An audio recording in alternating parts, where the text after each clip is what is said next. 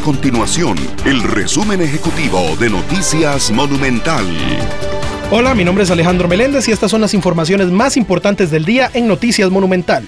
Tome nota si usted circula regularmente por Taras en Cartago, ya que desde el jueves se aplicarán nuevos desvíos vehiculares en la zona con el objetivo de avanzar con las obras.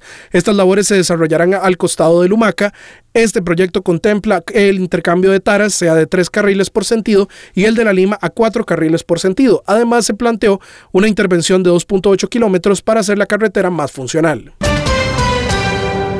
El INEC divulgará este 20 de julio los resultados del censo nacional que se trabajó en el año 2022. En esa encuesta la institución buscó recabar información de 5.2 millones de personas y de 1.8 millones de viviendas. Ese censo se había pactado para el año 2021, no obstante se presentaron complicaciones presupuestarias que obligaron a realizarse en el 2022. Los datos actuales corresponden al año 2011, cuando se realizó el último censo nacional.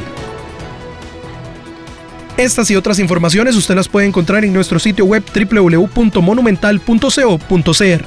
Nuestro compromiso es mantener a Costa Rica informada. Esto fue el resumen ejecutivo de Noticias Monumental.